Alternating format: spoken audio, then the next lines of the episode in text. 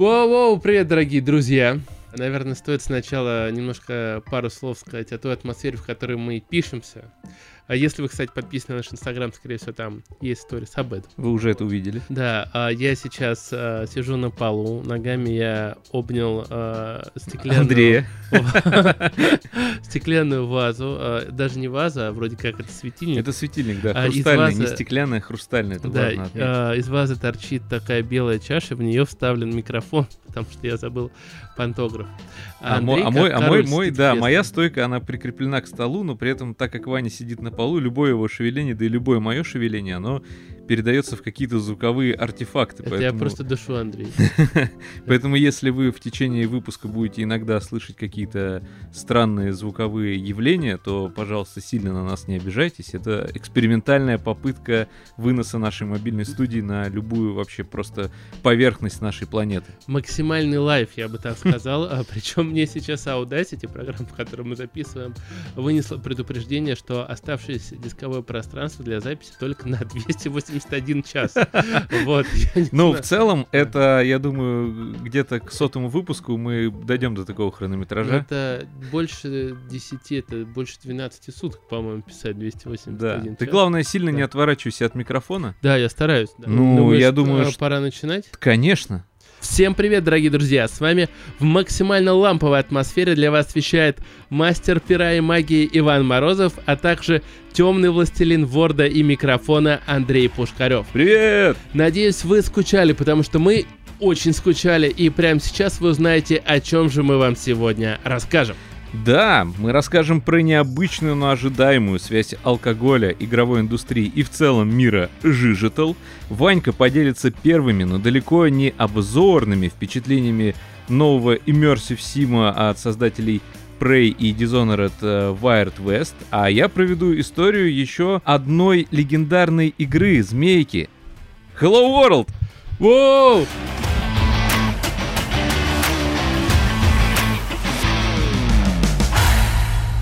Но прежде чем мы э, приступим к нашему основному мясу нашего эпизода сегодняшнего, я хочу поведать пару забавных А ну-ка. новостей. Я бы даже сказал, что это реально какие-то микрособытия, которые связывают и алкоголь, и игровую индустрию, и мир жиждал, как я только что сказал в А анонсе. как дача влияет на тебя, Андрей? Сразу нашел все алкогольные новости про игры. Да, дело в том, что в январе 22 года некая компания Molson Coors решила построить бар в метавселенной, чтобы общаться с фанатами во время Суперкубка, который проходит в этом году, и фактически не появлялись в эфире во время игры. А, Бар открывается на виртуальной платформе Decentraland. Опыт метавселенной создан с DDB Чикаго и DDB Сан-Франциско. Творчески обходит сделку, представляющую бельгийскому конкуренту AB Brew исключительный прав в качестве национального рекламодателя пива в Суперкубке. Короче, тут очень много каких-то странных с- терминов в этой новости. английских да, слов, сложных английских слов. Самое главное, что создавая бар, этот пивной бренд, а именно им и является Molson Coors, а, стремится устранить путаницу вокруг метавселенной с обстановкой, которую любители пива уже знают и любят. Я, честно признаться, а, это громкое заявление сделано на волне хайпа Не, вообще. если честно, я так до конца и не понял, в чем фишка. Фишка, ну, это некая метавселенная, которая Так. только планируется Так. э, или, возможно, уже существует, я Ну, не знаю. пиво-то вот я там могу попить? Да, ты можешь метавселенной попить пиво, естественно, виртуально. То есть э, идея того, что э, пивные компании начали открывать э, бары в метавселенных, что немножечко уничтожает э, некий смысл самого пива как напитка. Ну, подожди, но я, я не знаю, я как-то вкус пива смогу почувствовать? Вкус пива, конечно, не сможешь. Потому что это все просто Тогда происходит. Какой смысл? Вот именно. И э, таким же вопросом задалась компания Heineken, уже которая нам более известна, потому что она взяла и запустила виртуальную пивоварню, чтобы проинизировать над всеми брендами, которые сейчас начали стремиться в метавселенные.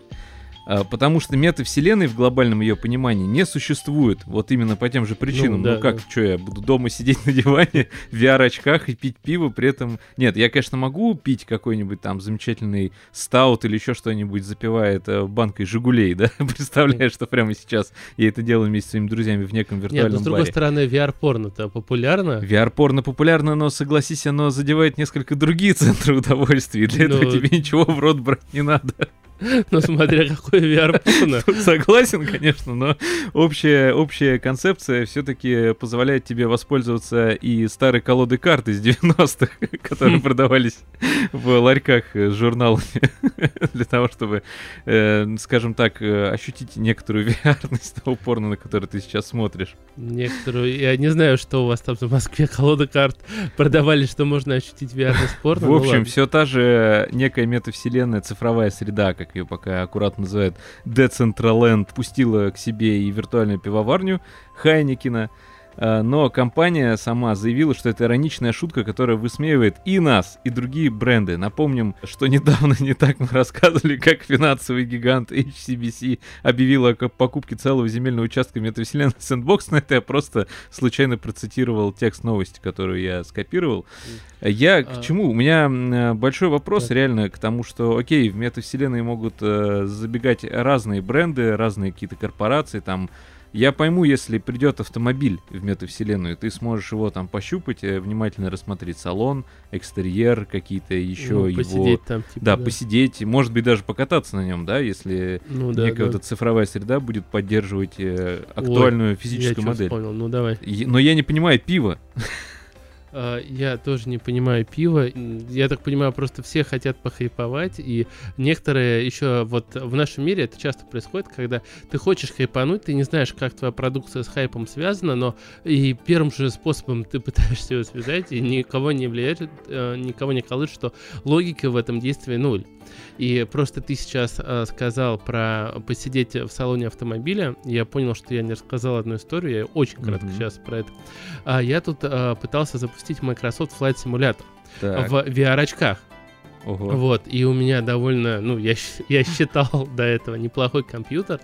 Я его э, запустил, я потратил на настройку, ну, наверное, минут 40 реально времени. И вот, наконец-то, все. Я э, выхожу в открытое небо, я в самолете, и он мне даже не дал вид из салона. То есть э, самолет был а, отдаленно, и у меня были, ну, реально FPS 10, наверное. Комп просто гудел, я все откинул. А, я понял, что в VR практически нереально поиграть в э, ну вот именно из салона самолета, и я решил э, из Внуково э, взлететь уже просто за компьютером и долететь до Одинцова. А там, я не знаю, это какой-то элемент хардкорности или еще чего-то, но вообще нету указателей. И я взлетел и потерялся просто и, и улетел в другую сторону. В, в итоге э, Microsoft Flight Simulator, если что, весит порядка 140 гигов.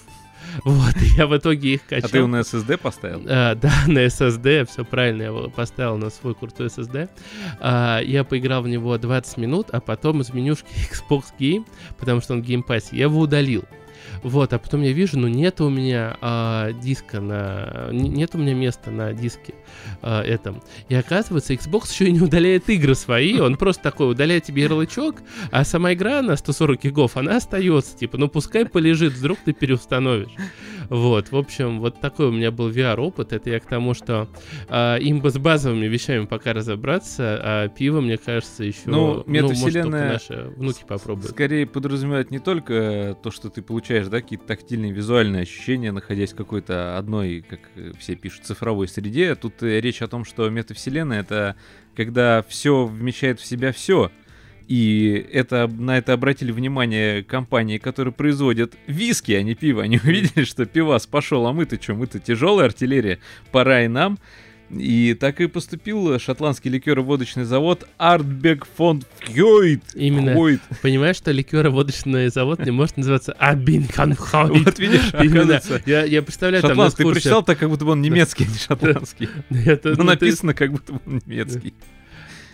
Да, у меня один вопрос. Вот это джинсы твои у меня тут рядом со мной лежат, да? Я их отодвину немножко. а Очень странно. Этот завод ликероводочный Ardbeg Fond Fjoid объявил о запуске ограниченной серии виски, каждая бутылка из которой будет выпущена вместе с фирменным, невзаимозаменяемым токеном.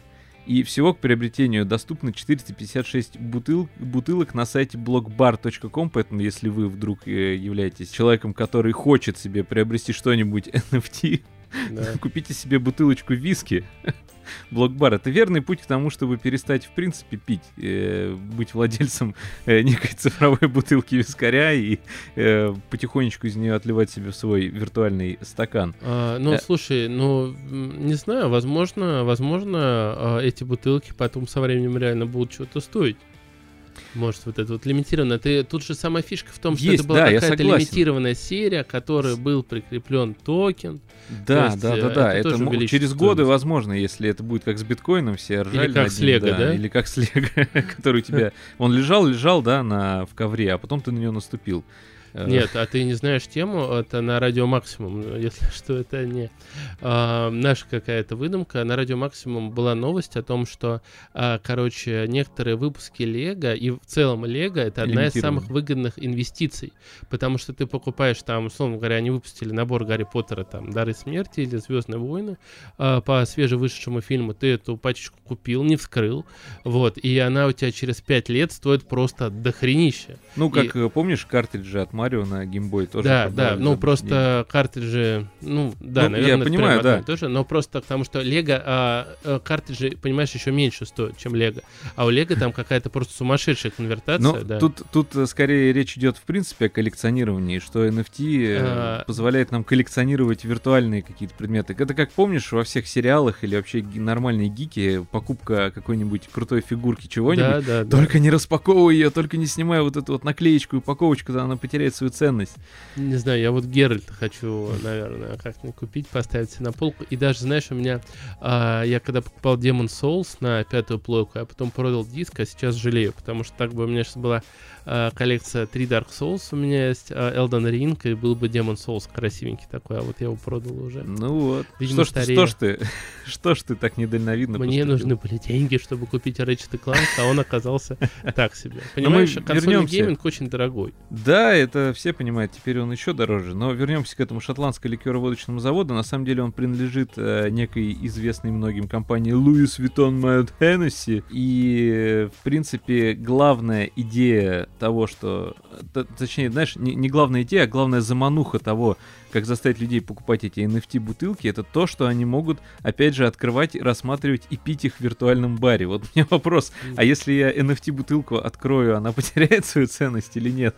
Или она будет вечно, понимаешь, я вечно могу ее открывать и пить, и вот, как ты сказал ранее, да, было бы круто, если мы могли почувствовать вкус, ну, еще, например, опьянеть, но при этом э, твоя бутылка становится вечной. Тогда получается, а... что это не путь к избавлению от алкоголизма, а наоборот, вечный виртуальный. А, знаешь, Помнишь аудионаркотики? Не, а, слушай, это было бы круто, если бы когда ты. Э, взял вот эту реальную бутылку, mm-hmm. у тебя включается вебка, да, и начинает снимать, как ты ее пил, и это воспоминание, оно как бы сохраняется, и когда ты эту nft открыл потом, ты такой, блин, а как я пил это пиво? Ты нажимаешь, и тебе начинает проигрывать это видос. Знаешь, это как из Гарри Поттера, опять же, омут памяти такой. Слушай, мне кажется, мы придумали отличную бизнес-идею. Стартап. Да. Но на самом деле алкогольные компании делают и полезные вещи в мире жижитал и игровой индустрии. Потому что недавно э, бренд Pilsner, э, Kala, э, сделал необычного бота для Discord. Э, в чем, в общем, цимис? В том, что в Перу мало кто из брендов алкогольной продукции играет на территории гейминга, а алког- алкогольные э, спонсоры, они уже начали активно продвигаться в киберспорт, становиться спонсорами каких-то событий, ивентов. Э, и они Но решили... в все-таки это энергетика, как правило, киберспорт. Нет, я не спорю, я да, говорю о том, что они начали да, заходить да. туда. И дело в том, что э, Пилснер э, дали, как пишут на одном сайте, фору громким активациям от мировых брендов. За 10 месяцев работы они создали интерпретаторов, боты, которые переводят разговоры игроков в режиме реального времени на язык жестов. Что, что они, собственно, сделали? Они, они не просто себя прорекламировали, но и создали какую-то полезную функцию для э, геймеров, э, у которых есть проблемы со слухом или, слухом, или они глухие, они могут получать разговоры А я- в чате Мне больше понравилась первая версия. Проблемы со слуком, это если они из лука в Скайриме плохо стреляют, то им бот такой Бот помогает подкидывает. нормально. Да, в общем, работает бот очень просто. Игроки скачивают э, некоторое небольшое приложение и дают ему доступ к прослушиванию разговоров в Discord, после чего автоматически появляется плашка с одним из героев компании, который переводит все слова на язык жестов. Ну, Ну, таким образом они вообще. продвигают и свой бренд, и вроде как э, делают реально тем, полезную, ну, инклюзивную какую-то глухим. функцию. Да, помогает глухим, все верно. Мгм. Вот такая история. А, Да. Бахнем! Да. Андрей подготовил.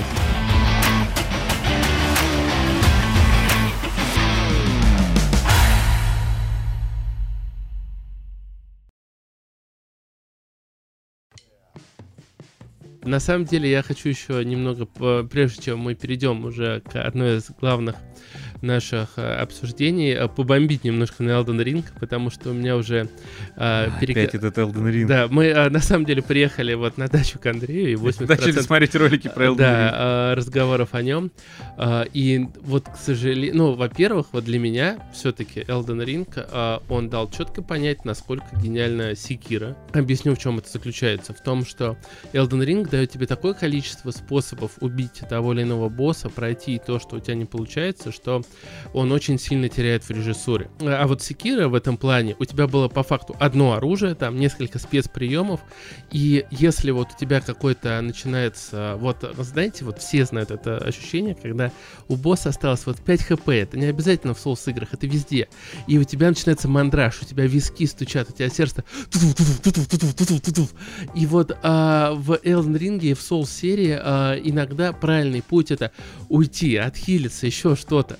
А вот, а, ну, в этом нет никакой режиссуры, в этом нет никакого катарсиса на самом деле. Котарсис. А, а, В Секира это было вот ты самурай, ты должен стоять, вот отбить эту атаку, найти вот это окно. Ты реально вот есть только путь, потому что в Секира может, ты можешь ударить там один из, э, ну там отразить 7 атак, а только потом ударить, и ты должен отразить все 7 атак, и потом ударить, и это будет реально круто. И я, в общем, прошел Elden Ring почти до конца, при том, что я не прошел практически ничего. Удивительная игра. На мой взгляд, все-таки действительно есть эта проблема квестов, то, что некоторые квестовые линейки очень тяжело закрыть, потому что то, куда тебя отсылают, вообще непонятно, как туда идти.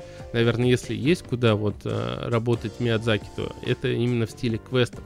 У них задумка то, что это как реально путешествие в реальной жизни, что ты куда-то пошел, нашел еще одного персонажа, который был связан с тобой до этого. Но, на мой взгляд, это немного не работает. И я пошел, ну, сейчас будут микроспойлеры, если что, по линейке такого темного властелина.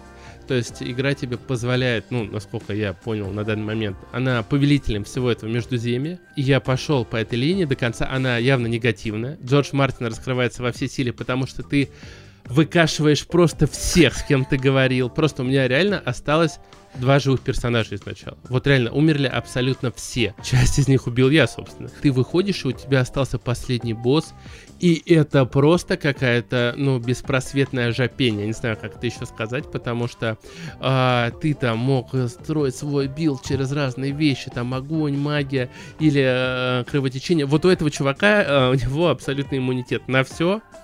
Вот, а перед тем, как до него дойти, до этого зверя, ты еще одного должен завалить. И я, наверное, уже потратил, ну, раз 55 или 70, и сейчас вот в рамках подкаста я хочу передать привет одному из наших а, друзей, который, кстати, у нас делал обзор на Сифу, это Ниша, он а, в одном из диалогов сказал такую фразу. а, все типа соус-игры болеют одним и тем же. Вначале тебе очень легко, а потом а, очень сложнее. просто. А, и вот я могу А, сказать, э, как человек, который уже раз 50 потратил последнему боссу, что это какая-то... А, Секира вот в этом плане он тоже был очень хорош, потому что вот эта кривая сложности была там идеальна. Вот, на этом мой а, ежевыпускной бомбеж по Elden Ring все. Возможно, в следующем выпуске я вот таки пройду. Давай я сейчас скажу. Рубрика «Бомбеж Морозова». И мы ее вставим в начало. Э, музыка еще должна быть такая. Ту -ду -ду -ду, ту -ду. Давай, да. ты делай музыку, а я да. скажу рубрика «Бомбёс Морожева». Давай. Морожева, Морозова, 3-4. Рубрика «Бомбёж Морозова». Пишем джингл для вас. Для вас, скорее для себя.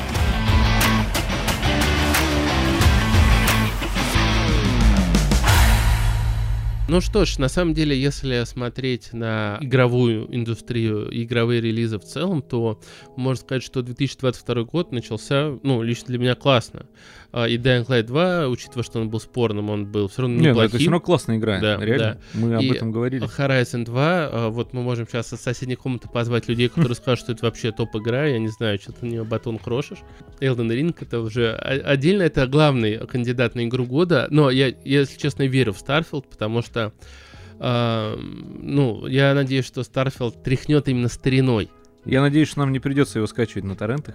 А, да, я надеюсь, что он Хотя, выйдет, на- выйдет в 22-м. Давай прости, я тебя немножко перебью с твоей мысли. Судя по тому, что в целом происходит, но это мое субъективное впечатление, есть ощущение того, что, несмотря на то, что вытворяет Sony, хотя Starfield и не выйдет, да, на их платформах, Microsoft э, реально никак э, сильно не ограничивает российских игроков и никак не закрывает вообще никакие лазейки для того, чтобы приобрести себе как минимум подписку. Ну, подписку, я не Об знаю, этом ты из многие российского говорят, региона можешь купить внимание. подписку? Ты ее можешь купить точно так же, как ее купили мы, тем А, самым да, полулегальным можешь, но, способом. м, вопрос, почему они не закрывают такие способы, Через я бы сказал, что это в первую очередь вопрос популяризации.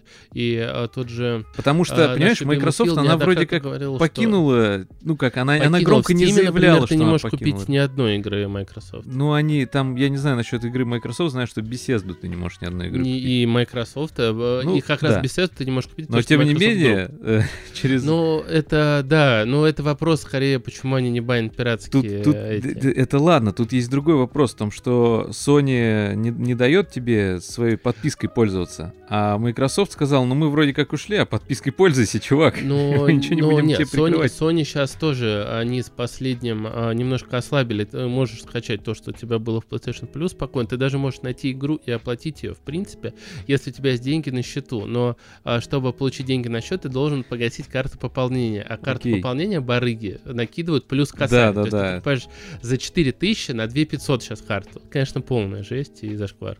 Ну, ладно, в общем, это такое маленькое лирическое отступление. Да, но Просто подумайте вопросу- об этом тоже, по- попробуйте как-то проанализировать ситуацию. У меня есть реально, я вот прям вот, у меня маленькая такая надежда, что Microsoft все-таки хочет э, заскочить, э, пока у Sony явно какие-то проблемы с российским геймером, которые они себе поставили выполнить эту задачу и тоже начать потихонечку нас отменять, Microsoft перед собой такой задачи финально не ставит. Им, им, им все-таки важен и бизнес, и э, наш игрок, мне кажется, тоже. Ну, хочется в это верить, и если ты помнишь, перед тем, как запускался Xbox Series X и Xbox Series S, а, наш любимый Фил Спенсер, он записывал видео для российского региона Мгм. о том, что мы рады, что в России типа играют, Да. и мы ценим вас и так далее. И купить э, как минимум Series э, S не так сложно у нас Да, э, у меня брат вот в стране, и он не так дорог. То есть, как мог бы быть. А, ну да, там на все цены подскочили, Поставки, но он да, ну, это доступен. Но в нарушение Series S логистических главная загадка, как они в э, такой маленький, как говорил Карсон, вот эта тетка в такую маленькую коробочку, причем вот э, я смотрю сейчас на такой телевизор примерно. Да, у нас тут очень рарный телевизор стоит. LT. А, Может быть, его разыграем среди подписчиков? Нет, это он дорог э, моей душе. Потому что под ним еще, как видишь, стоит видик. И на нем можно смотреть кассеты. Я, не знаю, мне кажется, перед этим телевизором банку надо ставить пятилитровую, чтобы она как-то... Хотя За- Заряжалась? Нет, чтобы она... А ты не знаешь такую тему, вот э, как мне мама рассказывала. Линза, линза, водяная линза. Э, ну вот э, просто там на всю деревню, вот у меня мама, она из деревни, и там один телевизор был, появился Я тебе вообще в целом скажу, время. твоя мама реально круто, что ты это вспомнил, потому что есть один из известнейших отечественных телевизоров, называется он КВН-45. Эта модель, загуглите ее. У него был очень маленький экран, и для того, чтобы решить эту сложную инженерную задачу, вместе с телевизором поставлялся, ну, скажем так, поставлялся некая емкость э, такой формы выгнутой. В нее заливаешь воду, Ну, желательно она отфильтрованную чистую. Да, и она как призма работала. И люди выходили реально, у, у кого-то был во дворе, в деревне один телевизор, его выносили на улицу, наливали эту линзу, и тогда больше людей могло его смотреть. Да, удивительное время, надо сказать. А, А у меня еще есть такая история с телевизором, а, когда мои э, родители, ну, у меня уже было два брата и сестра, но меня не было. И мой отец сказал, что у нас не будет телевизора, типа, это полная хрень. Вот. И через два дня вышел э, сериал с Владимиром Высоцким, которого все знаете. Он назывался «Место встречи изменить нельзя». Вот, и мой батя просто прочитал про эту новость в газете, ушел из дома и вернулся с телевизором «Радуга». Такой молча, типа, э, типа, вы не понимаете, Высоцкий — это другое. Вы не понимаете, Да. это другое. Тогда все так и работало. Ладно, вернемся к Wild West. Да, о, ну ты вот А, блин, извини, да. ладно, давай вырежем подводочка о том, что и радует нас э, 22 год, и вот э, он нам отвечает на вопрос. Что будет, если смешать Dishonored, Divinity Original Sin, старенький Western Gun, если вы такой помните, тогда Мгм. получится Immersive Sim Weird West. Он от... э, давайте я немножко расскажу кратко его предысторию. Э, Рафаэль Калантанио и Калантонио. Калантонио и Жюльен Раби, они французы, Да. ненавижу а, французов, А, они были бывшими исполнителями в исполнительными продюсерами сырами в Arcane Studios. Если что, это та самая компания, которая сделала первый, второй э, Dishonored, Prey, и, ну, и до сих пор она работает, но без этих двоих замечательных ребят. Вот, а, и в ноябре 2019 года они объявили о том, что уходят и создают новую студию Wolf Eye Studios. А, в ней насчитывалось 20 человек, работали они дистрибутивно. Ты знаешь, что это значит? Еще раз. А, вот это просто цитата из новости. А, они ранее создали новую студию Wolf Eye Studios, студию из 20 человек, работающих дистрибутивно. Ну, как дистрибьюторы, типа. Э, не, я так понимаю, что они как дистрибутив были зажаты в чем-то. Вот. а, а, в и- какой-то испол- исполняемый файл. Да. И на самом деле это чувствуется довольно сильно. Я об этом расскажу чуть позже. А, в общем, о чем эта игра? А, как понятно из названия Weird West. Weird, как я перевел, это странноватый, мистический, много переводов этого слова. Запад. И на самом деле вот главный герой этой игры, при том, что их вроде как пять, они разные, на самом деле это и есть вот а, тот самый Запад, потому что все крутится вокруг него, вокруг этой атмосферы, а, очень тягучий, очень такой жесткой, но, на мой взгляд, очень крутой. Все начинается с того, что а, ну, тут будут, конечно, микроспойлеры, но я постараюсь нигде жестко какие-то главные вещи не затрагивать. Итак, а, вы попадаете в какую-то комнату, там люди в балахонах обсуждают вашу, я так понимаю, душу, и говорят о том, что, типа, ну, давай, поехали, типа, посмотрим. Вы оказываетесь в какой-то женщине, как бы это странно звучало. То есть вот это что-то, некая душа, ну, как мне кажется, я могу предположить, что это есть, вот, может быть, Запад в, э, в этой женщине. Дальше там диалог о том, что а, он такой очень такой нуарный, о том, что ладно, забирайте ребенка, все равно, так сказать, с них жрать нечего, и кого-то уводят. В общем, оказывается, Мгм. что у главной героини похищают э, мужа, убивают ребенка, и она, она раньше была охотницей за головами, она идет мстить. Бам, Вот, тихан. да, она раскапывает, ты сам уже раскапываешь, это часть геймплея, а, старую яму, достаешь свой старый револьвер и возвращаешься на путь, так сказать, охотника за головами. И а, я прям сразу пошел в первый же город, и там оказывается, что вот-вот только эта банда, которая а, ограбила тебя, она прошлась и там. Они везде забирают людей. И, значит, дохожу я до... а, и а, тут важно сделать отступление, что это в первую очередь Immersive Sim. Что такое Immersive Sim? Я вот специально перед подкастом немножко также почитал на эту тему, чтобы быть уверенным, что это не только мои догадки насчет того, что Immersive Sim. И основными чертами называют э, Immersive Sim это большая вариативность выбора. Да? То есть основная фишка то, что ты можешь как и какие-то игровые задачи, так и сюжетные решать абсолютно по-разному. Ну и как я еще понимаю, это еще максимальная возможность взаимодействовать с окружением. Да, мак- да, максимальное погружение в то, что ты Что тебя, да, все вместе да, погружает. э, проходишь, вы можете вспомнить тот же и Prey, и Dishonored, там всегда можно все почитать, все поднять, Все потрогать. да, а, со всеми как-то поговорить. Доходит э, у меня вот как сложилась игра. Я дохожу до тюрьмы, а там схватили одного из вот этих чуваков, который до этого ограбил деревню. И его можно либо начать пытать, либо там другим способом по-хорошему с ним типа договориться. А, но это все было неважно, потому что, да, он сказал, куда эта банда пошла, а там есть шериф, который тебе говорит, да, я ее схватила, я тебе помогу и так далее. И вот я, я решил застрелить шерифа. Угу. Вот. А, просто посмотреть, что будет. Игра, кстати, к этому самому подталкивает. Там есть одна из подсказок, типа, не бойтесь экспериментировать. Там да. всегда доступно... И, и, и что мне, кстати, очень понравилось, э, а, еще вот в этой подсказке было написано, вы всегда можете сохраниться и загрузиться. Это вот что меня сразу заинтересовало в этой игре, потому что первый раз я ее запустил, я поиграл в нее, не знаю, минут 10 и такой, что, что? Э, выключил.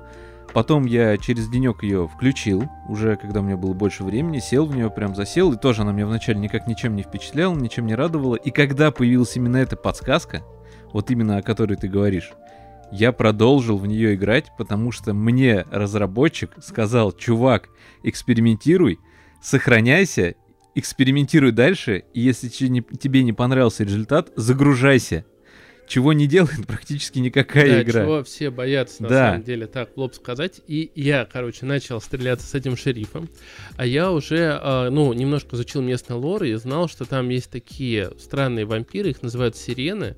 Вот, они принимают человеческий облик, и э, когда у них падает, я так понимаю, здоровье до какого-то уровня, они э, попадают в него. Я начал валить этого шерифа, она такая, что ты делаешь, и так далее. Потом начала стрелять в меня. И в какой-то момент, когда я ее почти перестрелял, бац, и она превращается вот в эту сирену, и я понимаю, что шериф, который главный борется с этой бандой сирен, это и есть та самая сирена. Это, если что, будет финальным твистом только в конце, если ты проходишь по обычному игру. А тут ты узнаешь это с самого начала. И она превращается в сирену и убегает. Я, скажу честно, я загрузился, начал проходить по-нормальному, но игра дает возможность проходить и вот так вот. Вот абсолютно то же самое произошло у меня. Я хотел это оставить, надеюсь, что мы созреем на полноценный обзор. Э, я хотел это оставить э, на этот бонус, скажем так, туда, но раз ты про это сказал, у меня произошла абсолютно похожая ситуация, но вообще другим путем. Я пришел в этот в первый город, куда меня позвала этот шериф. Это прям первые буквально реально 10 минут игры. Я пришел в город, там вообще полная разруха, чума, там какая-то атака произошла. И, насколько я помню, она все-таки борется не с сиренами, это ее второй, видимо, какой-то... Ну, с бандой стоячих вод. Замысел, да, с бандой стоячих вод, которые обслуживают этих сирен. Которые поставляют им людей. Да, поставляют людей, чтобы они их жрали. Я прихожу в город, и мне игра выдает подсказку. Там можно, тут есть стелс, э, ты можешь э, что-то своровать, можешь что-то сделать, но следи, чтобы за тобой никто ну, не наблюдал и не видел, чтобы не попасться. Ну а попадешься, будешь э, решать проблему иначе. Я Искала тебя. Искала тебя. Начинаю ходить по городу, начинаю что-то подтыривать. Ну, лежат какие, какой-то сундук, лежит посреди дороги. Я думаю, ну он точно ничейный. Я из него хватаю. А учитывая, что я немножечко хреново различаю вот эти оттенки зеленого и красного, там то, что нельзя, оно кр- красным помечено. Да. То, что можно, зеленым. Потом будешь э, рассказывать, я еще добавлю на этот счет. Я хожу, нахожу этот ящик, забираю из него что-то, и, видимо, меня кто-то палит. И мне вылазит сообщение о том, что чувак, да, вы совершили преступление, ближайший там шериф, э, служитель закона и порядка будет вас э, сейчас чпокать. И я прихожу... Именно так и написано. Ну, практически. Я подхожу к этому шерифу, и она начинает просто со мной воевать. Ну, она что-то со мной начинает э, обсуждать. Я прожимаю какую-то какую ветку в диалоге, что типа, нет, я тебе не сдамся. Мы начинаем с ней перестреливаться, но она сразу превращается в сирену и начинает меня мочить. Я такой, что? Что происходит вообще? И я точно так же, как и ты, поступил. Я загрузился, и сделал все по красоте, начал с ней общаться, и потом эту ветку, когда вот о чем ты говоришь. Ребят, э, чтобы вы не обижались, да, это спойлер, мы предупредим о перемотке заранее, но это всего лишь одна пятая часть игры, и даже это, это я не, так понимаю, еще не весь сюжет. Пятая, да. Это даже один процент. Я да, дошел, причем... я дошел до этого момента, о котором ты говорил, когда мы выясняем, что она сирена, и ну, ну, не будем рассказывать, что, как развиваются события дальше, потому что, скорее всего, это не то, о чем вы подумали. А, я наиграл где-то часа 4 всего. У меня есть полное впечатление, просто почему мы так долго, я, я по крайней мере, вклиниваюсь, у меня полное ощущение, что это крутая игра, но она очень странная странное, как ее название, ну, Wild West. Возможно, в этом что-то было заложено, потому что я прошел когда эту сюжетную ветку нормально, я подумал, а за... что было бы, если бы я не загрузился тогда и продолжил? И вот теперь мне очень хочется, если у меня в игре с каким-то образом происходит какой-то факап, когда я, например, хочу быть добрым, да, как обычно, ходить там всех побеждать, если у меня случился факап, не, не перезагружаться, а продолжить и посмотреть, к чему это А, приведет. Я тебе скажу, что игра построена так, что у тебя будут еще факапы, которые ты ничего не см- Даже захочешь загрузиться, ну, не совсем понятно, что э, сделать, потому что а, ты вот за нее до конца ветку не прошел за за Нет, нет, я говорю, Вот, вот, я а дошел я- как раз до момента, когда М. она, я выяснил, что она сирена. Я и так, правда, это знал. Да, а, но на самом деле ам, там уже совсем немножко осталось. И прикольно, что вот те решения, которые ты принимаешь, а, ну вот, это даже не спойлер, наверное, но там за эту охотницу за головами можно полностью обезвредить банду стоячих вод, а можно не полностью. То есть вот э, можно там, например, спасти мужа, а, и а, вот как у меня было это, например, ушел. Там еще несколько выборов зависит. Но и тогда, когда ты будешь за другого персонажа переноситься, это все в том же времени.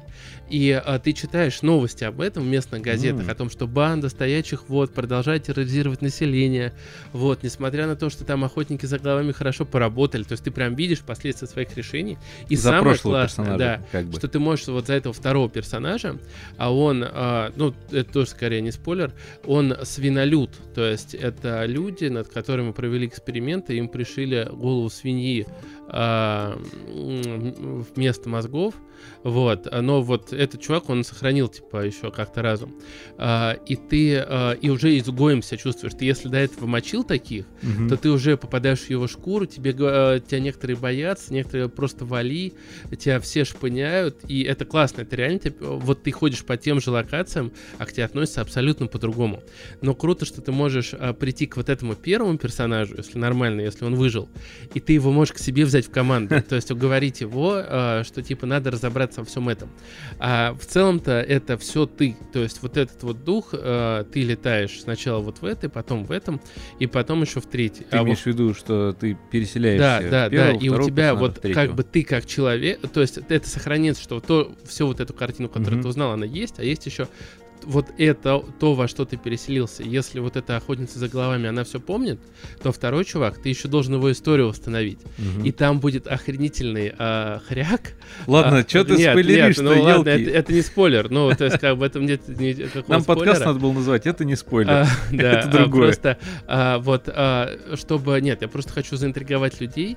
А, этому хряху его заколдовали так, что он может говорить только рифмой. И у тебя компаньон свинья, который всегда его заколдовали, он должен говорить в рифму. Я не знаю, как переводили наши чуваки. Мне кажется, они там тоже стебались в некоторых местах, но это реально круто. И а, вот этим игра берет, на самом деле, какими-то необычными вещами. Или ты там приходишь, а, просто э, идешь охотиться за какими-то а, шерифами, а деньги нужны в этой игре, очень нужны, потому что а, полечиться, поспать, а, на все это нужны деньги, на менты нужны деньги. А, и по а, вот, кстати, классный момент, например, а, когда ты получаешь вот эту повестку, ты это проходил реле, чтобы его Мгм. расшифровать, оно зашифровано. Да, да. Тебе 300 баксов. нужно 300 баксов отдать а, расшифровщице. Мгм. А, это, я так понял, никак не обойти, потому Никак, что это ее пытался, навык. да. Это ее навык. Нет, да? можно обойти, я могу сказать. И я тоже могу сказать, как. Надо взломать просто, в общем-то, комнату расшифровщика, я так понял. Не, я, я взламывал там все. Я, Да? Там можно не взломать, там можно вышибить большинство Ага, дверей. ага. Вот, но нигде нет, потому что это в ее голове навык, как бы. Но она может все расшифровать, ты потом ее убьешь и заберешь 300 М. монет. То есть, и вот игра, она этими экспериментами на самом деле балует. Но тоже А, она всё равно она, знаешь, она, она, да, вот я понял, да, о чем ты. То есть, э, если ты поступаешь иначе, она тебе подкинет возможность решить ту задачу, которую ты должен был решить э, там правильным путем, например, Ну, как э, эти 300 э, золотых. Ну, это я сейчас... 300 Нет, баксов. 300 золотых, мне кажется, надо добыть. Я не знаю, если там альтернатива. Но, опять же, если вот ты застрелил, это не все так просто. А, Там пишут о том, что чужак, он всегда... а, Подозрение падает на него. И если вы пришли да. там сегодня утром в город, если вы а в приходите городе в город, произошло да, убийство, да, и Да. вечером вы его покинули, то все, все свалят на вас, без вариантов. То есть есть тоже, ну и в целом это логично, Да, да? это интересно. То есть как бы интересная механика. Такой, ну, нигде не припомнишь особо. Да, а, и сюжет... Система он, репу- В игре а, есть система репутации. Да, система И репутации. если там- у тебя даже идеальная репутация, и ты пришел в чужой город, что-то там натворил, она, я так понимаю, Она откатится довольно сильно. Она откатится, во-первых, да. Но н- нет такого, что ты можешь делать что угодно. А, я вообще не понял плюсов отрицательной, на самом деле, репутации, потому что если у тебя отрицательная репутация, за тобой вышлют охотников за головами. Вот. А вот в чем плюс, например, вот в тех же Корсарах, да, mm. когда у тебя была отрицательная репутация, там ты мог с крутыми контрабандистами работать, а если у тебя была хорошая контрабандиста, тебя посылали.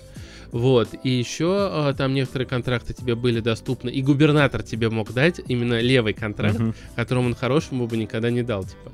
А вот здесь я не знаю даже, что дает отрицательная репутация.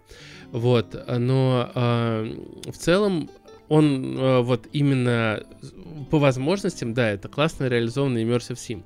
Тут стоит пару слов сказать о том, как вообще играется эта игра. Э, да, про геймплей Это давай. очень тяжело, на самом деле, вот описать. Э, знаешь, мне вспоминается универ, уже покойный ныне преподаватель. Э, он, э, это была пара по, ну, по-моему, по технологии машин, он нам задавал такое задание, а, что, что такое табуретка? Uh-huh. И мы должны были дать полное описание табуретки. И мы там начинали, это устройство, да, а это предмет мебели, да, и ты должен был максимально кратко сказать, что такое табуретка. И вот когда нужно описать геймплей, например, э, в West, а, то для меня это такая же задачка, потому что, ну, я попробую это из конструктора. Вот а, видите вы все как в Divinity, да, то есть у вас вид сверху, вы управляете своим персонажем. Но когда а, и в целом ходите примерно так же, общаетесь так же, но когда начинается бой, что очень важно, он не переходит в пошаговый режим, у вас начинается прям экшен. И он, а, ну, лично мне он зашел, и на самом деле я, я бы хотел, чтобы Divinity была бы, был бы, по крайней мере, возможность играть так же, потому что, да, я знаю, там, по-моему, есть реал-тайм режим, но вот а, она очень в итоге получается большой, я ее до конца так и не прошел. А здесь, вот даже охотник, а, ты вот пошел охотиться за каким-то крутым чуваком, и ты можешь просто забраться на крышу, вот у меня был такой заказ, угу. он там в окружении кучи человек, ты его снял из винтовки за счет того, что у тебя крит из этого и просто ушел. Хм. И у тебя э, нет такого, что тебя заметили, игра перешла в пошаговый режим, каждый сделал свой ход, ты там что-то кинул, перешел за укрытие. Этого нет. Это большой переполох. Это и плюс, и минус, потому что иногда э, это реально все красиво, ты там нажимаешь на Shift, и у тебя слово мо запускается, которые местные э, в, васт очки, я из Fallout назову. Ну да, да. Расходы, очки да, действия. Очки действия. Э, ты там всех разносишь, используешь еще какие-то навыки, но все в реальном времени. Но иногда это превращается в такое шоу Бенни Хилла, все взрывается, кто-то застрял, а багов, к сожалению, в игре много, ты его расстрелял, а у меня застрял вот как раз очень крутой вот из первого прохождения чувак, которого я не завалил, когда я пошел на него на второй раз, он там, у него супер много здоровья, он просто застрял в бочке с водой, и я его расстрелял. Вот. Подожди, что это за помощь такая сопартийца?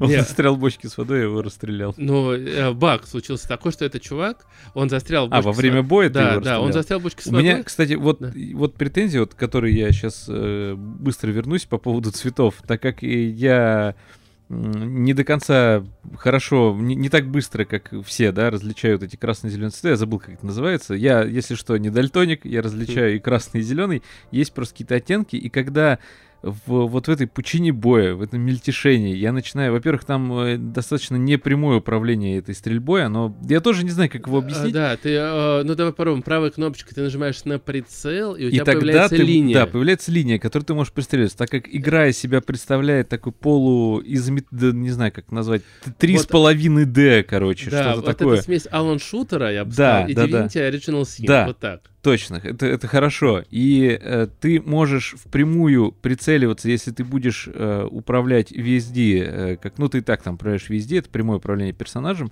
но при этом камера у тебя свободная, она крутится вокруг перса, и ты можешь отдаляться и приближаться. Вот когда ты приближаешься, у тебя раскрывается перед тобой на определенный там, ну, допустим, на 120 градусов перед тобой обзор. Когда ты отдаляешься, ты видишь все вокруг себя на 360 градусов.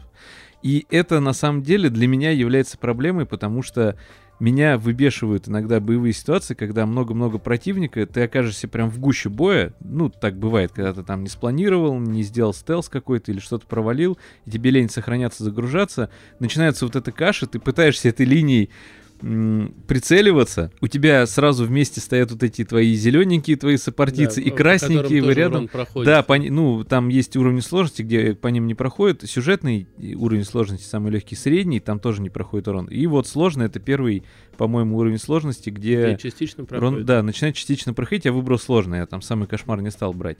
И вот это меня прям выбивает из колеи, потому что я уверен, что это, наверное, как-то будет решено. Потому что тут дело даже не в том, что есть какие-то там цветовые аномалии, а дело в том, что все нормальные мужики не сильно обращают внимание на цвет. И на подсознательном уровне, конечно, ты понимаешь, где противник, где нет, но сами модельки персонажей, они тоже далеко не высоко детализированы, потому что Да. графика такая немножко мультяшная, Ну, я сейчас об этом Да. скажу. А, комиксная а, такая. я бы сказал, что вот то, про что ты сказал, мне тоже а, периодически ломает, потому что вот а, я прохожу эту игру а, много от стелса, и мне вообще нравится. Ты зашел на локацию, там есть Да, навык спланировал. глушения винтовки, да, а, все круто разносятся, когда ты врасплох кого-то застреливаешь, это все разлетается. У каждого персонажа, причем там индивидуально навыки прокачиваются, есть, Мгм. которые переходят от всех э, к всем.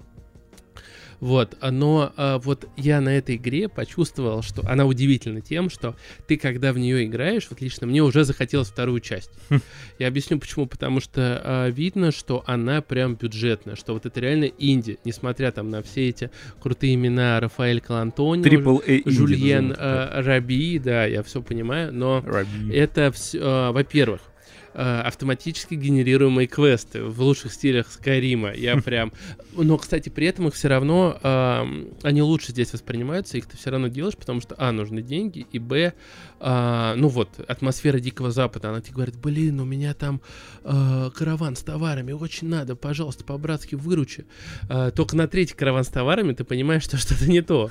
Вот. эм, Ну, А. про атмосферу это все-таки so-so, потому что кому-то дико впирает атмосфера Дикого Запада и там вселенная Дикого Ну да, Запада, а да. кого-то а, вот знаешь, фэнтезийная она мне, история. говорю, она напомнила мне больше не РДР, а именно Gun. Вот старый Да, Gun, Gun. который... а, э, Это, скажем так, аналог РДР, да, первого. а, да нет, первый РДР тоже был довольно такой. Он, он все-таки полностью везде серьезный. Ган тоже был серьезный, но он все-таки был с таким... э, Флером Таку- такой да, немножко, такого, да, это- несерьезно. да, всего а- там вот эти вот индейцы и прочее. Уже плохо помню Ган, но Сейчас помню именно... гиперболизация, там была Да. такая гиперболизация вестерна. Да, да, вот, наверное... Да, вот РДР это вроде как на серьезных щах, хотя, мне кажется, первый РДР тоже был немножечко такой гиперболизированный. Ну, просто за счет движка, на котором он делался, это же GTA-шная история. И вот эти вот немножко нелепые персонажи, как если ты сейчас посмотришь GTA, Vice City, San Ну, я Andreas. играл в первый РДР, э, не знаю, мне он еще тогда показался довольно весомым, но, кстати, особо не прошел. Э, Видимо, уже слишком поздно я за него взялся.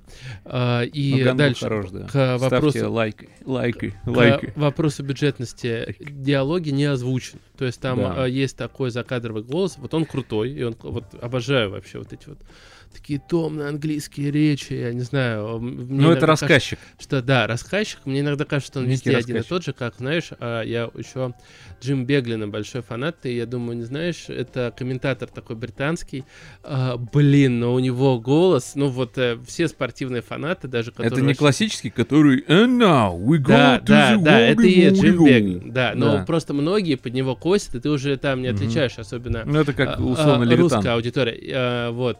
Это как из серии EA Sports Ну да, да. Game, да.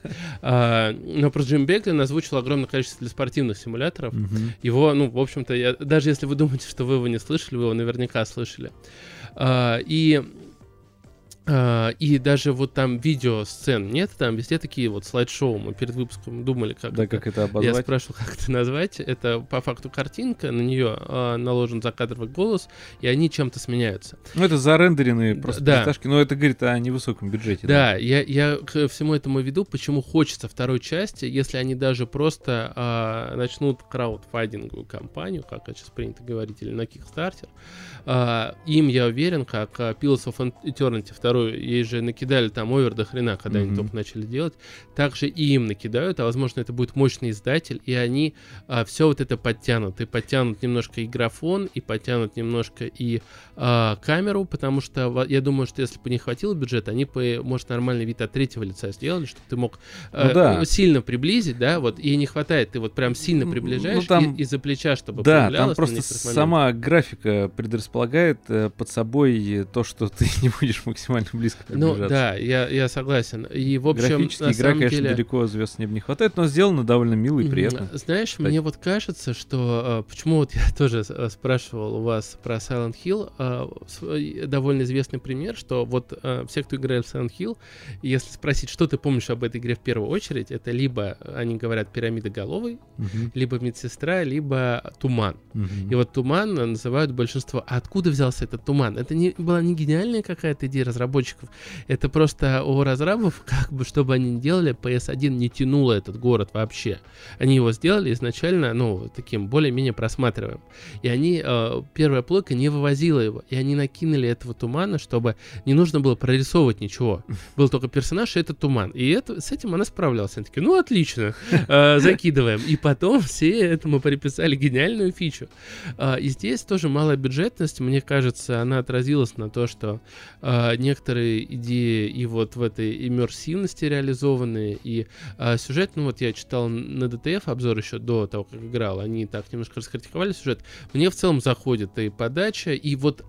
эти главы, а, что мне понравилось, вот тебе надоело выполнять что-то, а, ну, м, сайт-квестово, просто пошел, делаешь сюжету. основной э, квест, там за час его проходишь, идешь дальше. Вообще классно. Вот я Ну, в целом это похоже на описание любой RPG игры. Да, а, на- ну вот, не, ну современные игры, вот опять же то, что я столкнулся с Elden Ring, не хватает левела. Ну да, иди гуляй. качайся. Да, а там такого, э, опять же, там прокачка такая очень условная. То есть ты находишь оружие и покупаешь какие-то навыки. А, в общем-то, ты там можешь даже в стелсе всех там передушить.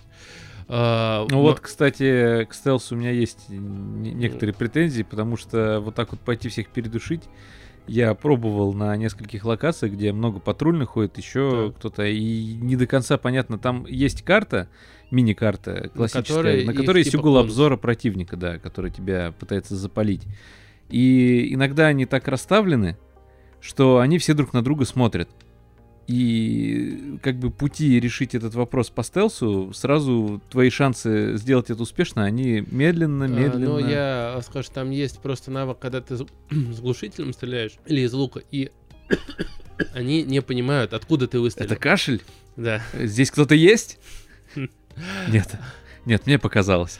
А, просто реализовано то, что если не видно, откуда э, ты убил персонажа, то они не понимают, где ты, вот, и они тебя начинают искать.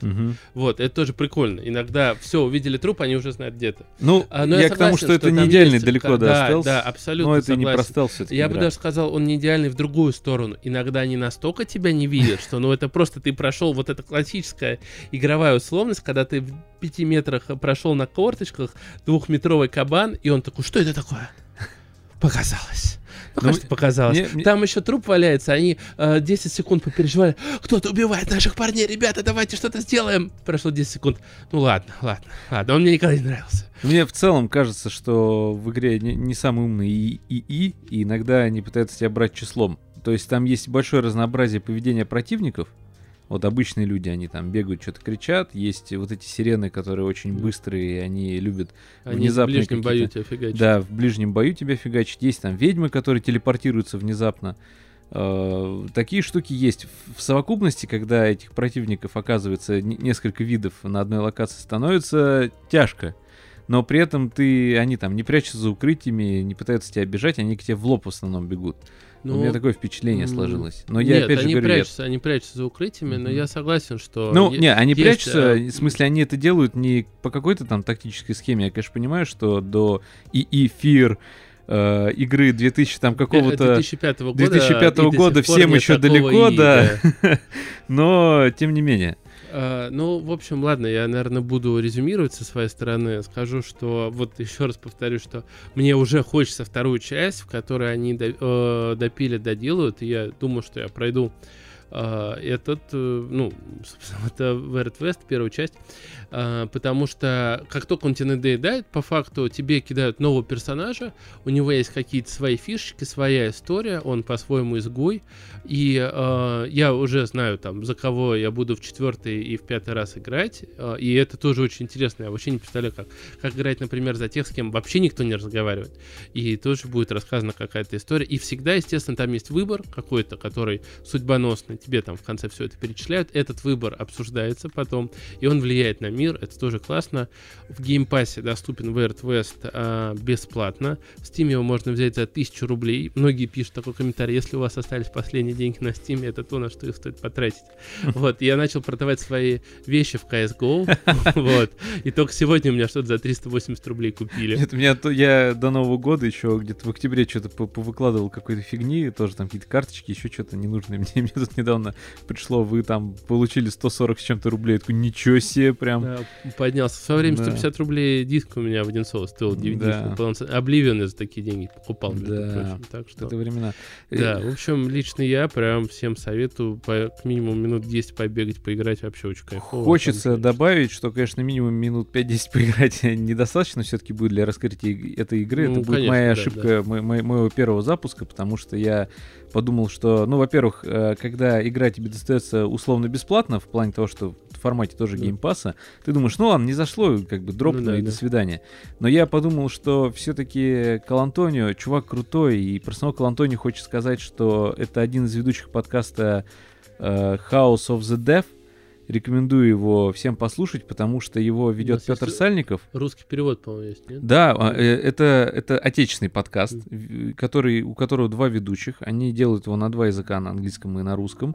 На английском в оригинале, на русском переводит Борис Репетур все реплики. И в гостях у них всегда какие-то знаковые разработчики. Например, в первом эпизоде у них э, Уоррен Спектр, это создатель, один из основоположников жанра Immersive Sim, потому что его студия делала System Shock, э, игру Viv как раз, mm-hmm. э, по-моему, Bioshock потом в дальнейшем, сейчас он уже на каких-то там вольных хлебах занимается какой-то своей студией, но э, там речь не об играх, не об каком-то конкретном, да, как мы обычные потребители рассуждаем на уровне там графика, не графика, сюжет, не сюжет, какие-то собственные впечатления. Он рассказывает именно об индустрии прям изнутри, как там управлять коллективом, как еще что-то. Они ставят перед собой такие вопросы. Петр Сальников это из отвратительных мужиков, третий mm-hmm. ведущий. Теперь их сейчас двое, а тот был вот э, третьим у них такой он без волос.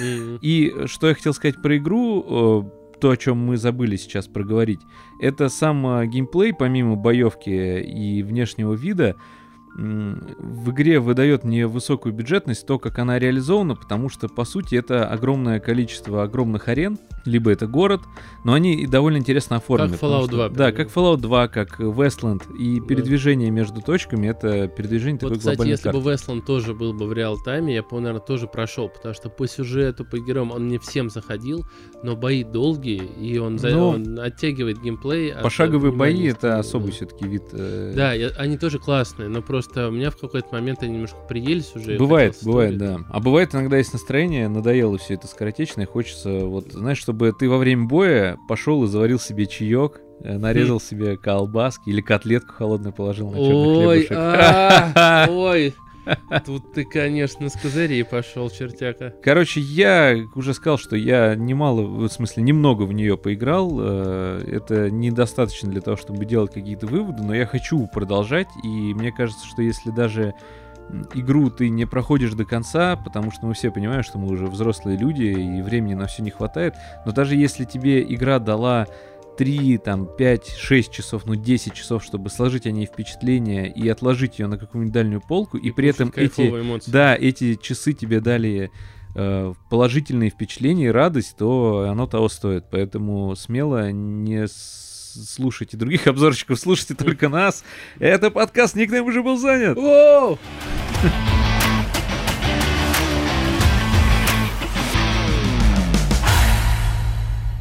Ну а я решил продолжить рубрику, которую в первый раз вы услышали в 14 эпизоде нашего подкаста. Я рассказывал про историю такой замечательной игры, как Тетрис. И мой брательник сказал, блин, э, прикольно. А расскажи про какую-нибудь еще игру, например, про змейку, потому что все мы понимаем, что сидеть и гуглить, вычитывать кучу всякой информации, это неинтересно, но для этого мы здесь. Мы Да. собрались, и я поведаю вам сейчас Расскажи. историю Давай. Я- змейки. Я, я уселся поудобнее. Как делают змейки, я даже не знаю. Блин, у тебя какая-то змейка с порнохаба, если честно. Это Ладно, грязная змейка, я бы сказал. приступим же. Говоря змейка, многие из нас, выросшие в 90-х и нулевых, вспоминают либо те самые... Ну, подожди, подожди. Да. А Вы должны сейчас взять теплого чайку, ну или, вот знаешь, а, пшикнуть так пивом, расположиться поудобнее. Пшикнуть пивом? Закрыть глаза и тогда только начать слушать. Да, в А 80-е... прикинь, человек за рулем едет. Да, не стоит, ребят, не открывайте пиво за рулем, это вредно. Алкоголь — зло. О чем мы сказали в начале нашего сегодняшнего эпизода. Итак, Змейка, выросшие в 90-х нулевых, помнят э, эту игру по портативкам, вот которые с Тетрисом, или мобильники от Nokia. И большая популярность пришла в конце 1997 года именно этой игре с выходом Nokia 6110. Для тех, кто сейчас, э, опять же, за рулем или чем-то занят, расскажу, что форм-фактор этого телефона э, выглядел как аккуратный такой кирпичик с кругленными наверху краями и антенной. Аналог э, Siemens C35, например. К сожалению, найти отечественные обзоры на Nokia 6110 мне не удалось, да и в целом в те времена в нашей стране было не до покупок дорогостоящих средств связи. Вилсакому тогда было еще Вилса, 15, да? да. Но на одном из старейших отечественных сайтов Mobile Review есть немножко непонятное и корявое описание от 2002 года. Что мог нам предложить тот прото-гаджет конца 20 века? Память нам этого телефона позволяла сохранить 50 номеров записной книжки, не 40, не 45, а 50. 10 входящих и 10 исходящих номеров. Ты когда сказал 50, я подумал фотографии. Да. Э, Калькулятор, будильник и монохромный дисплей, вмещающий 5 строк сверху вниз, представляешь? То есть из всех э, 10 входящих, которые ты сохранил, ты мог посмотреть 5 и 5. И вот на таком экране змейка начала медленно захватывать умы и пальцы мобильного, мобильных геймеров тех времен. Хотя понятие, в принципе, мобильный гейминг тогда был настолько вообще просто в зачатке. И э, об этом сейчас я вам и расскажу. На самом деле сама игра была создана не для телефона изначально. В 1977 году компания Gremlin Industries выпустила игровой автомат Hustle. Играть на нем можно было как в соло, так и с соперником. И эта игра была наиболее похожа на ту самую змейку, которую мы знаем сегодня. Основа геймплея — это управление пиксельными вот этими змейками, которые надо было направлять на случайно появляющиеся цели, которые выглядели, в общем-то, как просто один пиксель. Сопернику можно было преградить путь до условной еды, а побеждал тот, кто набирал больше очков. Чистая классика эпохи аркадных автоматов. Которая миновала Россию. Ну, она, скажем так, да, миновала. Хотя у нас были свои аркадные залы. Ну, морской бой, например. Ну, я знаю, помнишь? на Арбате был музей советских игровых Он и есть сейчас да. там. Ты так говоришь, как будто это Но он было был в просто 90-х. непопулярная тема. больше Она, нет, у нас были свои э, игровые автоматы, но они были больше там электромеханические, назовем их так. Хотя были и электронные. Забавно, что название компании Gremlin абсолютно случайно. Ее основали два инженера, Гарри Фогелман и Карл Гриндл. Креатив в те времена так и пер, поэтому назвать компанию, объединив свои фамилии, они решили Гриндлман Industries. Но при регистрации названия, которое происходило по телефону, секретарь госконторы, в которую они звонили, не расслышал название и тупо записал название Гремлин. Хм. Так Гриндлман Industries превратились в Гремлин Industries. И я, кстати, тут подумал, что если бы мы назвали подкаст по нашим фамилиям, то получился бы либо Пушазоров, Пушарозов подкаст или Мороз Корев. Мороз Корев. Представляешь, Мороз Корев подкаст. Мне, Рассказываем. мне больше интересно, как бы секретарь бы не расслышал и назвал бы наш подкаст. Макарев. Мозг. Мозг подкаст. Одним из ярчайших игровых автоматов этой компании был Star Trek Strategic Operation Simulator. Это был этакий космический экшен с видом от первого лица, и для 1983 года, я посмотрел скрины, выглядит реально, ну, круто. Позже игра покинула тяжеленный и металлический корпус аркадного автомата и улетела на персональные платформы, наиболее популярными из которых были Commodore 64, Atari и Apple II. Но в 1984 году Гремлин, Гремлин, господи, их так сложно выз- вызывать, называть, Короче, в 1900... Вызывать? Вызывать вы... Это какой-то... Ладно, в в Я думаю, ты 1984... скажешь, и как раз сейчас они в нашей студии. Вот они здесь. Э, Парни, как вас там зовут-то, господи, Гарри и Карл, подходите. Они такие, да, hello, hello, guys. Uh, we are from Gremlin Industries. Такие, Я бы «Не, сказал, my name is John. Ладно, ладно, звучит в Great You- ты бы сказал, you know about game Snake and GTA. Они такие, о, it's a, a game about Age of Empires. Yeah, yeah. Yeah. Шаурма. Ладно, вернемся. В 1984 году Gremlin Industries, находившаяся уже под покровительством Sega, закрылась. И в те же времена та самая прото-змейка, то есть игра Hustle, попадает на персональные компьютеры. И, кстати, это была не единственная змееподобная игра. За год до выхода Hustle в 1976 году, а она вышла в 1977 Hustle, в 1976 году на свет вылупилась Block Date из э, короче, скажем так, тех же яиц, э, что и принадлежат Gremlin Industries. Судя по всему, одна из первых вариаций игры про представителей класса присмыкающихся, пытающегося увеличить и набить свой желудок, выглядела все-таки не так, как она задумывалась изначально, потому что это реально была игра не про змей. Были некие стены, которые двигались. Если поискать скрины этой игры, они все на самом деле изначально были черно-белыми. И игра была монохромной. Но цвет э, на игровом автомате игре придавала некая пленка, которая наклеивалась на экран. Таким образом, вот эти вот зеленые стены превращались э, в подобие некоторых змей. И многие думали, что это змеи. Но на самом деле нет. То есть ребята вообще не задумывались о том, что это не- некое что-то ползающее, которое что-то жрет. Просто вот, вот, вот так вот наш мозг работает. Но именно в эту игру Block Date и в том числе и в Hustle рубился будущий создатель змейки для Nokia некий фин по имени Тарнели Арманта. Дело в том, что Арманта, компания Nokia дала задание на разработку игр как раз для аппарата 6110. Но ограниченные мощности будущей платформы позволяли запулить туда только одну игру. Так что выбор был важен, и, естественно, первой мыслью туда было перенести Тетрис. Успели сделать Который рабочий прототип. бушевал. Он бушевал, он просто, он уже, уже все, и Пажетнов уже там был на коне, и все, все на свете. И ребята успели сделать рабочий прототип, но в те времена Тетрис, как ты сказал, бушевал, поэтому к тому времени у Тетрис уже появилась своя собственная одноименная компания, и научные горьким опытом они потребовали отчислений за каждую копию игры, то есть за каждый проданный телефон Nokia должна была отчислять средства э, Тетрису. Естественно, финнам это не понравилось, и они не хотели заморачиваться с вопросами правообладания, и э, тогда Торнелли начал искать какую-либо идею, да, какую бы игру потырить, в общем-то, по сути, э, смысл игры, концепцию. И обратил внимание и вспомнил про вот этот хасл э, и как он там, я уже, я уже Блок забыл, как называется. такое. Да, Block Dead. Block Date и решил запустить э, змейку, некую, некую змейку. Начал ее разрабатывать. И изучив все вариации, вдохновившись именно этими играми, он э, эта змейка увидела свет в конце кончиков ваших пальцев. И принял решение, что главным героем будет не какая-то там стена или абстрактный просто набор пикселей, который катается по полю, а именно змея. Поэтому игра и получила название Snake. Геймплей нам э, с тобой, вообще всем, кто нас слушает, я уверен, даже реально те, кто далеки от игр, знают, что такое змейка, поэтому геймплей понятен.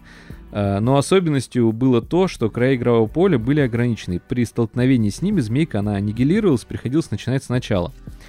А что, в принципе-то, еще нужно для счастья? Как мы уже поняли по Тетрису, э, реиграбельность, да? Э, возрастающая Простота- сложность. простота. И при этом простота, да, понимание вообще, что надо делать. Змейка и получила вот эти основные компоненты, тем более, что человек изначально хотел заняться Тетрисом. И все вот эти компоненты, они идеально позволяли тебе поиграть на своем телефоне между смс-ками, важными деловыми переговорами, пока ты ешь в трамвае, например.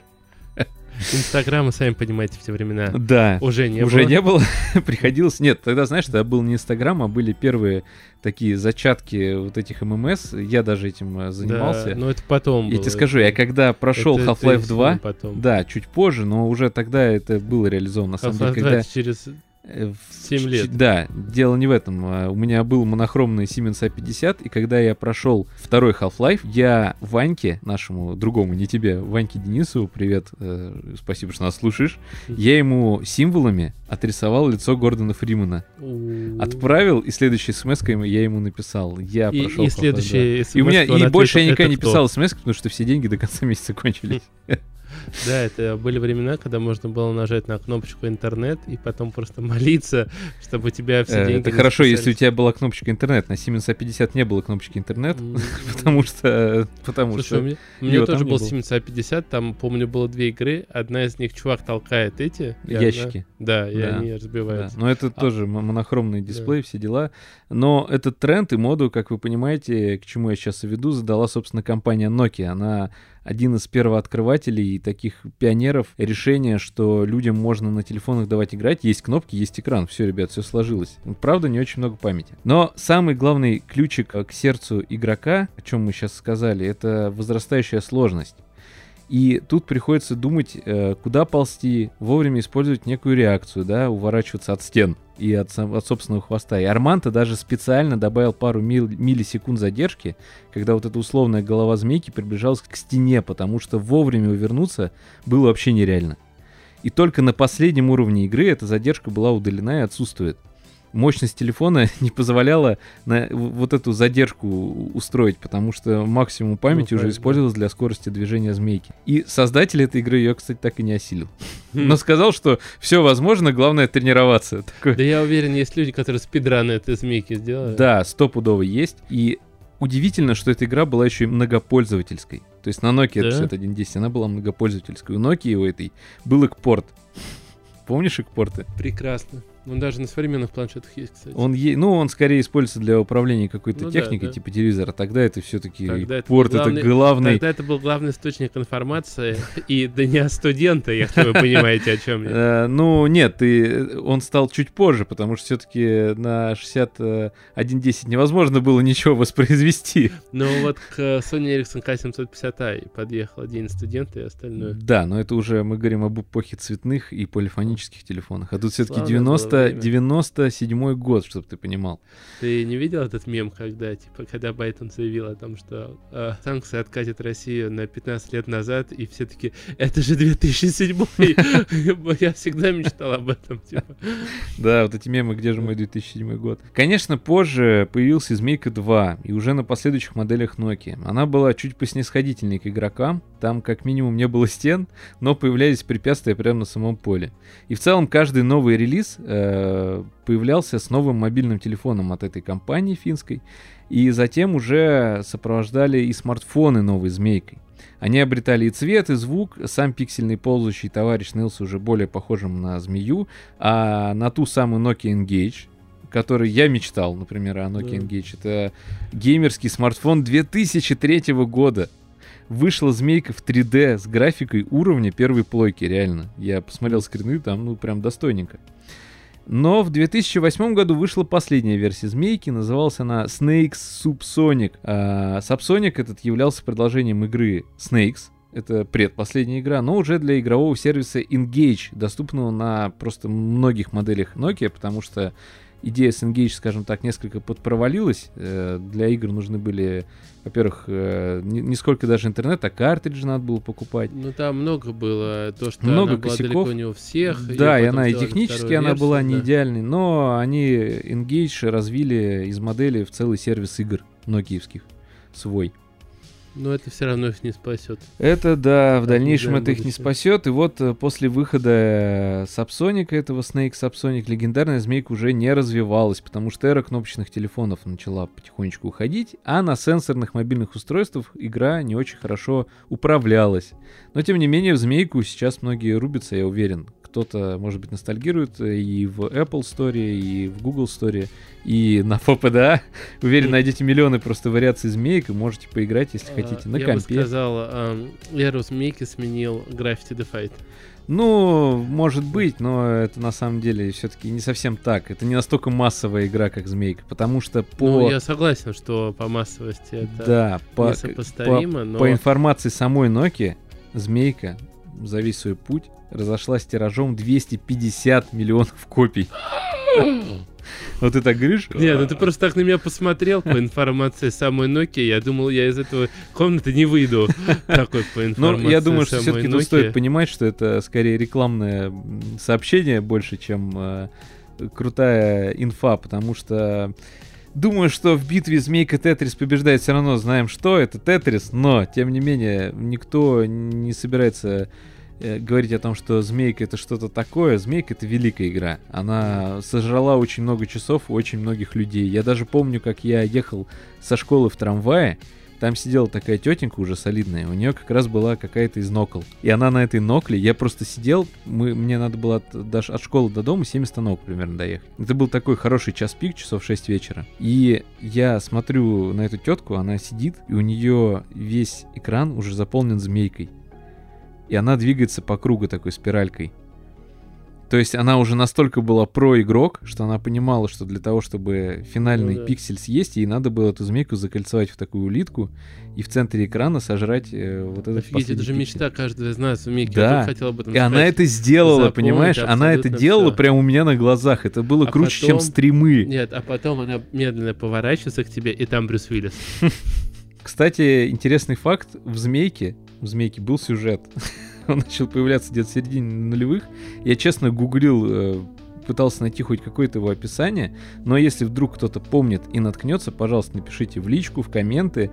Очень интересно. Либо ссылочку киньте, либо просто сами Да. расскажите и помните. Но мы с Я тобой, Ванька... могу сейчас сам. Сейчас, вот мы с тобой можем пофантазировать. Я взял описание одного известнейшего и любимого многим сериала из той же эпохи, примерно, начала нулевых, и переформатировал его. Поэтому предлагаю слушателям угадать, что же это за сериал. Свои версии можешь тоже предположить. Так. В семье одного змеиного клана происходит трагедия. Погибает любимый сынозмей Полосатуса, одноног, надежда и опора отца. Эту смерть очень тяжело переживает не только известная змея-предприниматель, но и брат-близнец однонога Щепечас и его крестный профессор змеиных яиц Языкутас Тричехвостус. Доктор Тричехвостус воспринимает смерть змеекрестника, самого любимого на всем белом свете, который еще пробуждал в его холодной крови теплые чувства, как вызов. Он, занимавшийся в своей яичной лаборатории клонированием эмбрионов мышей, решает дать щепечусу новую жизнь, сделав себя тем самым подобным богу. Да, можно уже угадывать? Да. Но я бы, конечно, предположил, что это клон, во-первых. Да, это он. Такое было описание, я просто поменял имена и род деятельности некоторых представителей Я двуногих. просто приехал на дачу, ублюдков. смотрю, смотрит какой-то турецкий сериал, и у меня было... а Он далеко не турецкий. Ну, я просто... Это клон все, да? Бразильский сериал. Да, а, а еще второй, я почему-то подумал, что это, помнишь, был офигенный сериал, который мы ни на одной серии сейчас не вспомним, это «Чудеса науки». Да. И там была заставка просто такая па пара пара пара Ну, короче, нормальная там была заставка, просто... Я, не помню, умею там в заставке еще говорит «She's alive!» Да, She's alive. живая. Да. Живая. И э, вообще, вот заставочка там была просто, просто топ. Да и э, Да. главная героиня тоже. Да, это как раз были те времена змейки в том числе. Да, когда ты пришел со школы, а я учился во вторую смену, и все, блин, мультики я пропускал. А я как раз смотрел И по- ну, я еще попадал на Power, э, Power, Powers Ran- Powers Rangers. Rangers. Вот. э, но Powers Rangers. Я помню, что всегда хотел быть синим.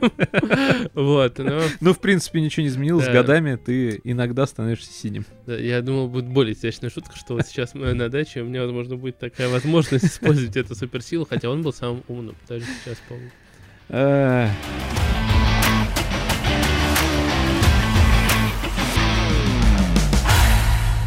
Ну что ж, Что ж, ну, знаешь, мы медленно приближаемся к нашей задаче сделать коротенький выпуск. Вот. а, Но главное, чтобы он вам понравился, дорогие друзья. Мы всегда работаем исключительно для вас. Ваш фидбэк нам по-прежнему греет всегда важен, греет наши сердечко каждый раз. Ванькино А, м- а седалище мне, прямо знаешь, сейчас. знаешь, что мне в комментах под предыдущим выпуском кинули, а, можно Вызов. сказать, забили стрелу. Да, в- да, да, я, да. я там обмолвился, что я типа спец по РТС. Вот. И человек, он, при том, что я знаю, что он не знает, но он выбрал ту стратегию, в которой у меня всегда получалось хуже всего. Это Warcraft 3. Не Warcraft 2, в которой нормально, а Warcraft 3. А, вот. Но я чувствую, сейчас недельку надо будет размяться, я приму вызов, и, возможно, мы даже сделаем объяву. А, Приходите на этот стрим. Тун-тун-тун. Да, и, возможно, у нас еще будет и интеллектуальный стрим, но а, об этом мы объявим Об этом мы позже. поговорим позже, И если вы чтобы- слушаете значительно позже, чем этот стрим произошел. Ищите на, может быть, нашем канале будут какие-нибудь нарезки. Смотрите нас на YouTube, пока Ну, а еще чтобы это не возможно. пропустить, а, подписывайтесь в Телеграме, в Инстаграме. ВКонтакте. В Телеге вообще удобнее, самые эксклюзивы. Телега это самый топчик. И текстовые, и фотные, и все остальные эксклюзивы. Да. Слушайте нас на всех платформах. А обязательно огромная просьба, ставьте сердечко. На Яндекс Музыке, где мы прям это сейчас наша За топовая каждый платформа. лайк мы Spotify обнимаем закрыли. при встрече. Да, это Да, факт. А. Ванька еще раздает по 1000 рублей за Да. каждое прослушивание. Нет, могу разве что лизнуть в щечку. Ну хотя бы так. Любим вас, спасибо и пока. Пока-пока.